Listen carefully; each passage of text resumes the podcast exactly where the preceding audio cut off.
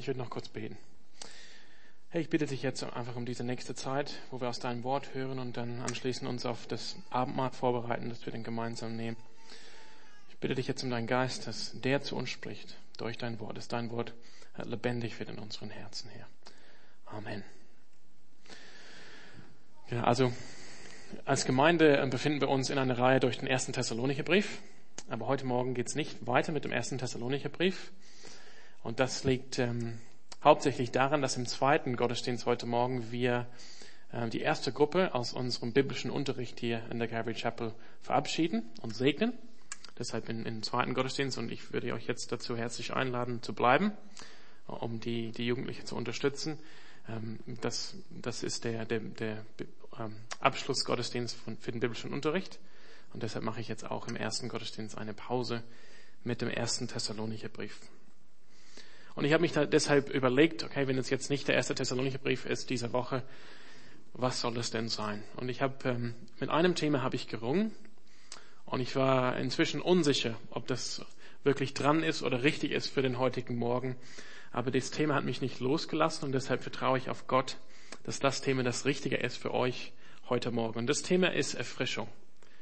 Und ihr könnt eure Bibeln aufmachen. Ihr könnt ähm, dabei einfach ein paar Finger in der Bibel lassen. Wir werden einfach, ähm, es wird eine einfache, äh, sanfte Botschaft heute Morgen. Und wir werden uns ein paar Verse, ein paar Stellen anschauen im Alten Testament und dann ähm, nach vorne schauen in das Neue Testament. Ich weiß nicht, wie es euch geht jetzt nach dem Sommer. Wir stehen jetzt am Anfang von dem neuen Schuljahr. Und manche kommen jetzt aus, dem, aus den Sommerferien und gleich geht natürlich auch das nächste Semester los. Und ähm, ja, für, für viele haben wir jetzt einen schönen Sommer hinter uns. Wir waren vielleicht in Urlaub in Frankreich oder Spanien oder Italien und kommen jetzt erholt zurück nach Deutschland, nach Freiburg und sind wirklich bereit und hochmotiviert für das, was jetzt kommt. Und für andere ist es ganz anders. Wir sind noch erschöpft und müde. Wir hatten keinen richtigen Urlaub in dem Sinne oder wir sind, äh, Dinge beschäftigen uns die ganze Zeit und lassen uns nicht los und auch nicht im Sommer und vielleicht auch nicht im Urlaub. Und wir sind deshalb jetzt äh, müde und vielleicht verzweifelt. Und ähm, deshalb heute Morgen die Botschaft oder die Verse, die wir jetzt gleich anschauen werden, die Verse möchte ich ähm, ganz bewusst an euch sprechen, denen es so geht. Aber es ist natürlich jetzt nicht nur eine Botschaft so am Ende des Sommers für die Leute, die jetzt nicht motiviert und äh, mit voller Hoffnung und ähm, Zuversicht aus dem Urlaub kommt, sondern das ist eine Botschaft, die, die Gott eigentlich in jede Saison, in jede Jahreszeit, in jede Phase des Lebens hineinspricht. Und das ist die Botschaft von der Erfrischung für uns und für unsere Seelen. Deshalb möchte ich ganz, also am Anfang mit einem sehr leichten, kurzen Vers beginnen. Also ihr könnt aufschlagen Sprüche, äh, Sprüche 11, und Vers 25. Sprüche 11, 25. Und ich lese hier die, den Vers aus der, aus der Schlachte 2000. Es steht hier, eine segnende Seele wird reichlich gesättigt. Und wer anderen zu trinken gibt, wird selbst erquickt. Also mein Ziel heute Morgen ist, dass wir uns gegenseitig erfrischen. Also steht hier in der Schlachte erquicken. Vielleicht, wenn der Erbefelder aufgemacht hat, dann steht irgendwas mit Tränken oder steht vielleicht mit Aufmuntern oder Ermutigen. Aber das ist das Ziel für heute Morgen, dass wir als Gemeinde, wir sind jetzt versammelt, ähm, die, ähm, die Gemeinschaft von halb zehn, könnte man sagen, die wir regelmäßig in diesen Gottesdienst kommen. Wir wollen uns jetzt, mein Ziel ist es, dass wir heute Morgen uns gegenseitig erfrischen, so wie es hier heißt. Wer anderen zu trinken gibt, wird selbst erquickt. Und das wird, das Wort hier, was hinter trinken steht, ist, ist ein, ein, ein Wort, was, was es heißt, wirklich mit Flüssigkeit, mit Wasser einfach zu übergießen, aus dem Überfluss. Und das ähm, finde ich jetzt ist einfach wichtig für, für, für diejenigen von uns, die wirklich durch eine schwere Zeit gehen. Vielleicht dauert diese, diese Zeit viele Jahre. Vielleicht liegt es daran, dass du für eine gewisse Sache kämpfst. Vielleicht in der Gesellschaft, vielleicht in der Gemeinde, vielleicht in der Schule, vielleicht auf deinem Arbeitsplatz und du, äh, du siehst keinen Fortschritt, sondern du ähm, erfährst eigentlich Niederlage. Oder du kämpfst mit einer schwierigen Beziehung, vielleicht zu deinen Kindern oder zu deinem Ehepartner. Oder du bist, ähm, ja, du hast es schwierig mit den Finanzen, mit der finanziellen Lage oder mit gewissen Dingen, die anstehen, die abbezahlt werden müssen. Oder mit Dingen aus der Vergangenheit, die dich nicht loslassen.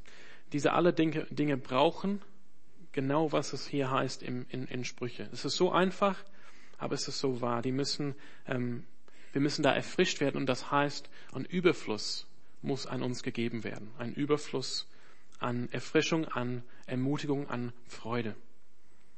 Und das ist hier die allgemeine Aussage, also Sprüche sind allgemeine Aussagen, allgemeine Weisheiten, die das Leben, ähm, die, die treffen, treffen für das Leben. Wer anderen zu trinken gibt, wird selbst erquickt.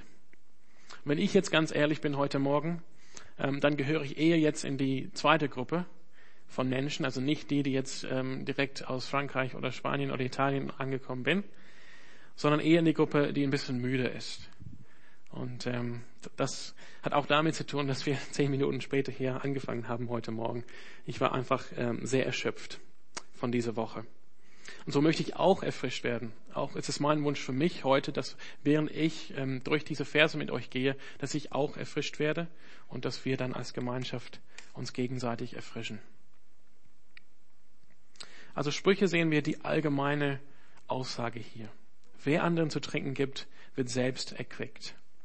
Und ich möchte kurz zeigen, wo die Quelle ist für diese Erfrischung, wo die Quelle ist für, für dieses zu trinken geben. Und deshalb könnt ihr Psalm 23 aufschlagen. Das ist ein ganz bekannter Psalm, vielleicht der bekannteste Psalm aller Zeiten. Wir kennen alle diesen Psalm. Ich werde jetzt kurz vorlesen. Ich fand es jetzt passend mit den zwei Hintergrundbildern.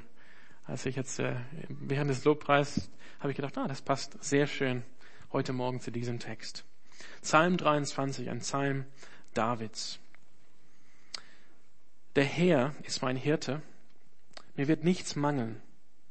Er weidet mich auf grünen Auen und führt mich zu stillen Wassern. Er erquickt meine Seele. Er führt mich auf rechte Straße um seines Namens willen. Und wenn ich auch wanderte durchs Tal der Todesschatten, so fürchte ich kein Unglück, denn du bist bei mir.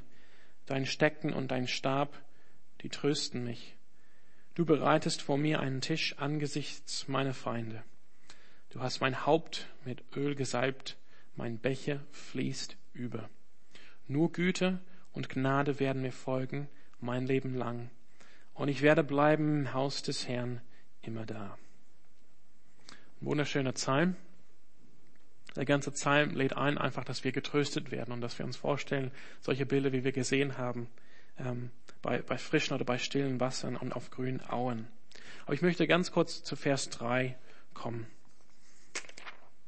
In Vers 3 heißt es, also David spricht, er erquickt meine Seele.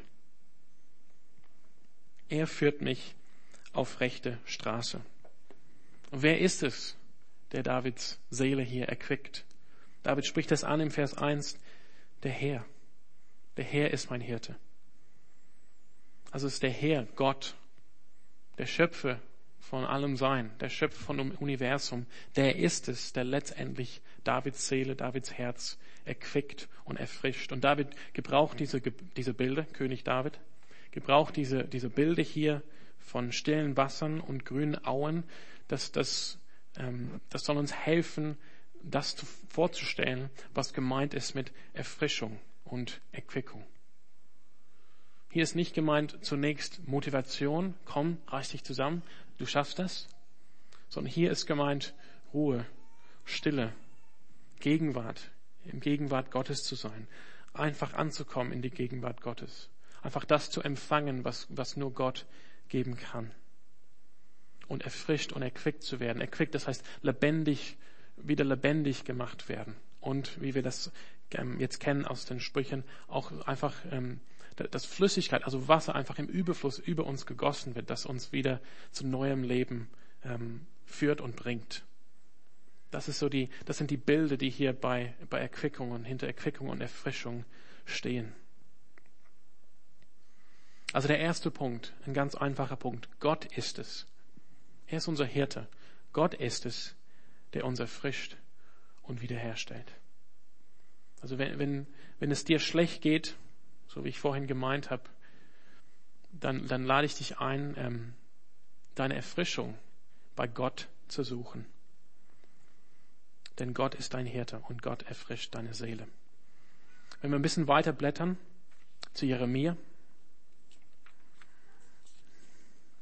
möchte ich euch hier an einen Vers ähm, offenbaren, wie es mit Gottes Herz steht um dieses Thema Erfrischung. Also Gott ist Davids Hirte, aber ist er mein Hirte? Gott führt David zu frischen und zu stillen Wassern und auf grünen Auen, aber wie ist es mit, mit mir? Und in Jeremia 31 finden wir eine, eine wunderbare Verheißung. Die Verheißung ist zunächst an Juda gerichtet, als das Volk Gottes im Alten Testament, dass die wiederhergestellt werden. Aber wenn wir auch zu Gott gehören, in Jesus Christus, dann ähm, sind wir auch eingepfropft, wie es so schön heißt in Römer, sind wir auch Teil jetzt von Gottes Volk. Und so gilt auch diese Verheißung für uns. Und es ist eine, sehr einfache Verheißung, einfach ein kurzer Ausdruck von Gottes Wille. Und wir lesen hier Jeremia 31, 25. Jeremia 31, 25. Denn ich will, und hier spricht Gott, ich Gott will die ermattete Seele erquicken und jede schmachtende Seele sättigen. Das ist Gottes Wille. Also der Schöpfer des Universums, der der, ja, der, der über uns und über die ganze Schöpfung steht, der, der dir vielleicht fern erscheint, als ob er ganz weit weg von dir ist, der gibt hier ganz konkret in ganz einfachen Worten, sehr leicht für jeden zu verstehen, was sein Wille ist, uns gegenüber. Wenn du heute Morgen da bist und du, und du sagst für dich in deiner Situation, dass du eine ermattete Seele hast, oder eine schmachtende Seele, dann lautet der Wille Gottes für dich, er will deine Seele erquicken und deine Seele sättigen. Und sättigen hat, ist, ist nochmal das, ähm, hat nochmal die, das gleiche Bild, wie man einfach mit einem Überfluss übergossen werden. Sättigen ist einfach so reichlich beschenkt. Das haben wir auch in dem Psalm gesehen. David gebraucht die Bilder von den Auen und auch von den Wassern, um einfach Ruhe und Stille und Gegenwart Gottes auszudrücken. Und dann gebraucht er auch die Bilder von einem Festmahl. Und er spricht, mein Herr, mein Herr ist es, der dieses Festmahl für mich herrichtet. Und wer ist der Herr? Der Hirte, also Gott. Wir haben dieses, das ist ein, ja, ein verblüffendes Bild, dass der Schöpfer des Universums nennt sich der Hirte von Davids Seele und deckt einen Festtisch für David wo er reichlich gesättigt wird, wo er, wo er auch sagt über seinen Becher, sein Becher fließt über. Aber es ist ein ganz einfacher zweiter Punkt hier. Also wir nehmen aus dem Psalm 23, Gott ist es, der uns erfrischt. Gott ist Davids Hirte. Die Frage ist dann, ist Gott auch mein Hirte? Wenn ich komme heute Morgen und sage, ich habe eine ermattete Seele, ich trage einfach so viel Last mit mir, so viel Trauer, so viel ähm, ja, Schmerz aus der Vergangenheit oder ich bin einfach verzweifelt, da wo ich stehe in meinem Leben oder wenn ich jetzt über die letzten Jahre zurückblicke. Ich habe eine ermattete Seele. Bist du da für mich, Gott, als mein Hirte? Und die Antwort von Gott ist so klar und so deutlich. Ich will die ermattete Seele erquicken und jede schmachende Seele sättigen. Jede. Auch deine. Also Gott ist es, der uns erfrischt. Und so wichtig, Gott will uns auch erfrischen. Ich möchte jetzt ganz kurz mit euch ähm, zwei Stellen im Neuen Testament lesen. Um dieses Prinzip jetzt auf, auf unsere Zeit zu übertragen, in die neutestamentliche Gemeinde. Wir sind auch eine Gemeinde, nach neutestamentlichem Prinzip. Paulus schreibt ähm, an zwei Stellen oder an mehreren Stellen, ich habe jetzt zwei ausgesucht, 1. Korinther und Vers und Kapitel 16 und dann Vers 18 oder ab Vers 17 können wir lesen. Das sind die, ähm, die abschließende Grüße, die er spricht an die Gemeinde in Korinth. Und er schreibt hier ab Vers 17, 1. Korinther 16, ich freue mich aber über die Ankunft des Stephanas und Fortunatus und Achaicus. Denn diese drei Männer haben mir ersetzt, dass ich euch entbehren muss. Denn sie haben meinen und euren Geist erquickt. Ich finde es interessant, was Paulus noch hinzufügt. Er sagt, darum erkennt solche an. Also wir sehen hier das Prinzip der gegenseitigen Erfrischung, wie wir das gesehen haben, Anfang in den Sprüche. Wer anderen zu trinken gibt, dem wird auch der oder der wird gesättigt.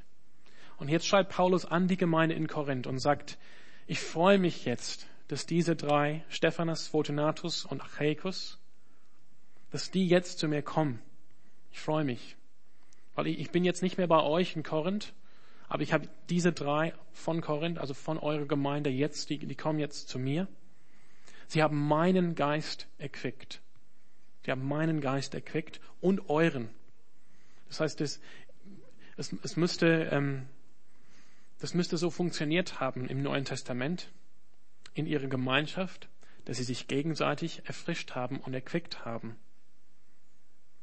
Und Paulus sagt, das ist ein wichtiger ein wichtiger Dienst sogar. Aber ich möchte jetzt den Dienst, den Wort, das Wort Dienst vorsichtig nennen. Das heißt jetzt nicht, dass sich manche Leute hier in der Gemeinde berufen sind in diesen Dienst und alle anderen nicht, sondern dass es ähm, Dienst im, im wahren Sinne des Wortes, dass wir uns gegenseitig als Christen dienen. Helfen. So wie Jesus ähm, uns gedient hat und auch seinen, seinen Jüngern. Und das ist würdig der Anerkennung also Paulus hält das für ganz wichtig im Leben einer Gemeinde, dass die Gemeinde gesund ist und stark ist und vorankommt, dass sie zusammenhält, dass sie schwierige Zeiten ausharren und dass sie Ausdauer haben, dass dieses Prinzip funktioniert, nämlich von der gegenseitigen Erfrischung, wie sie so einfach und simpel beschrieben ist bei den Sprüchen. Und bei dem Bewusstsein, dass letztendlich die Quelle dafür Gott ist, der Ursprung von aller Erfrischung ist Gott Gottes Wille ist es auch, dass jede schmachtende Seele, jede ermattete Seele erfrischt wird.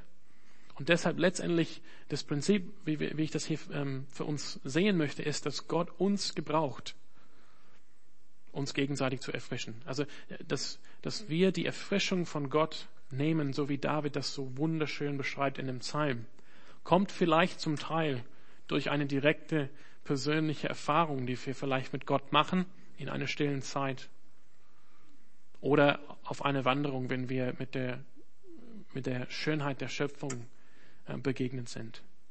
Aber ich sage, es kommt viel mehr durch Gemeinschaft. Wir sind berufen in Gottes Familie und wir gehören zueinander. Wir sind Brüder und Schwestern und Gott, Gott weiß, wie es einem jeden von uns geht heute Morgen und er weiß, wer sonst hier ist und so, ähm, so funktioniert christliche Gemeinschaft, dass Gott am Werk ist in, in jedem Herzen von uns, um uns zu gebrauchen, um uns gegenseitig natürlich auch zu dienen und zu ermutigen, aber auch zu erfrischen und zu erquicken. Und das ist, was wirklich Gemeinschaft aufbaut, wenn wir uns gegenseitig ähm, ermutigen und wenn wir gegenseitig erfrischt werden. Das baut Gemeinde auf, das baut uns, das macht uns stark. Also darum erkennt solche an. Das ist eine wichtige, wichtige Sache für eine Gemeinde. Ich möchte einfach eine letzte Stelle mit euch lesen. Und das ist im kleinen Brief, den Paulus schreibt an Philemon. Philemon ist ein Gemeindevorsteher, also ein Gemeindeältester in Kolosse, in Kleinasien, heute, heute Türkei. Und Paulus schreibt diesen Brief aus Rom wahrscheinlich und schickt diesen Brief mit Onesiphorus. Und das ist ein ehemaliger Sklave von Philemon.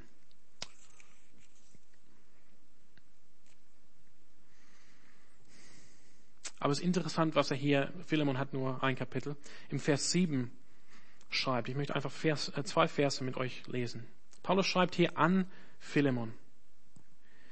Denn wir haben viel Freude und Trost um deine Liebe willen.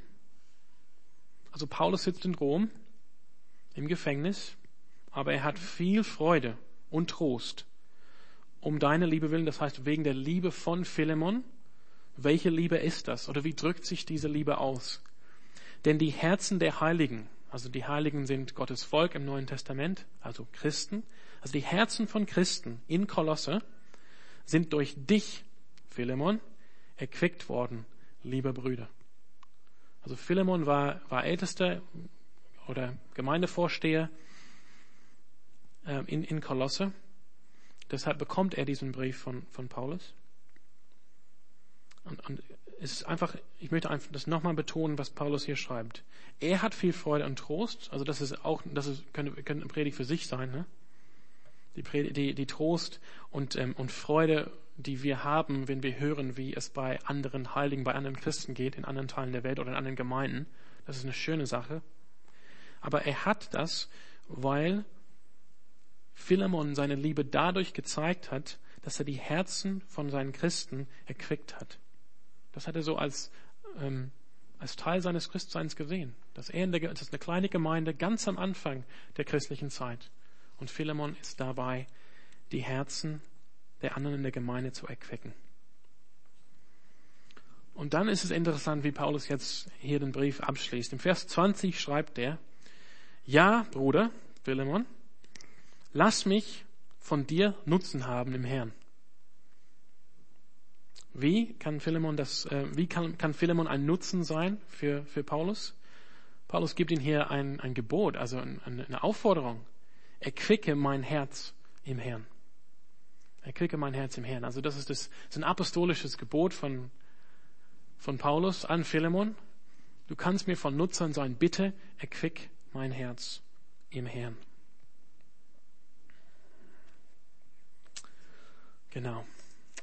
Und das möchte ich jetzt, dass, dass wir das machen für uns gegenseitig, während wir uns vorbereiten auf das Abendmahl. Ähm, die Band kann vielleicht jetzt ein Lied spielen, oder? Hm? Hm? Mal gucken. Ich werde ich werd Sie gleich äh, ermutigen, das zu tun. Ähm, ich, ich will einfach, dass wir jetzt aber ein paar, doch wir haben die Zeit, einfach ein paar Minuten äh, Stille haben zunächst, wo wir einfach vor Gott kommen können und, ähm, und, und Gott fragen können, wie es bei uns steht. Vielleicht ist es dir schon sonnenklar, wie es, wie es dir geht oder wie es bei dir steht, aber für manche vielleicht braucht das ein bisschen Zeit. Aber das, dass wir einfach da von Gott und von seinem Geist führen lassen, ähm, dass wir dann wissen, wie es bei uns steht. Und dann wäre mein Wunsch, dass wir dann uns gegenseitig äh, erquicken und erfrischen. Vielleicht heißt es ein Wort der Ermutigung. Vielleicht heißt es einfach, ähm, dass du eine Verheißung, eine neutestamentliche oder eine alttestamentliche Verheißung weitergibst an jemand. Oder eine Wahrheit aus dem Evangelium. Dass Jesus Christus ist gekommen, äh, um Menschen zu retten. Oder um zu dienen. Oder um Sünden zu vergeben. Also nimm einfach diese Zeit, um einfach dein, dein Herz zu prüfen und auch zu prüfen, vielleicht gibt dir Gott was aufs Herz, was für jemand anders hier ist, um diese Person zu erfrischen. Und dann werde ich so drei, vier Minuten ähm, beten und dann können wir uns gegenseitig äh, ermutigen.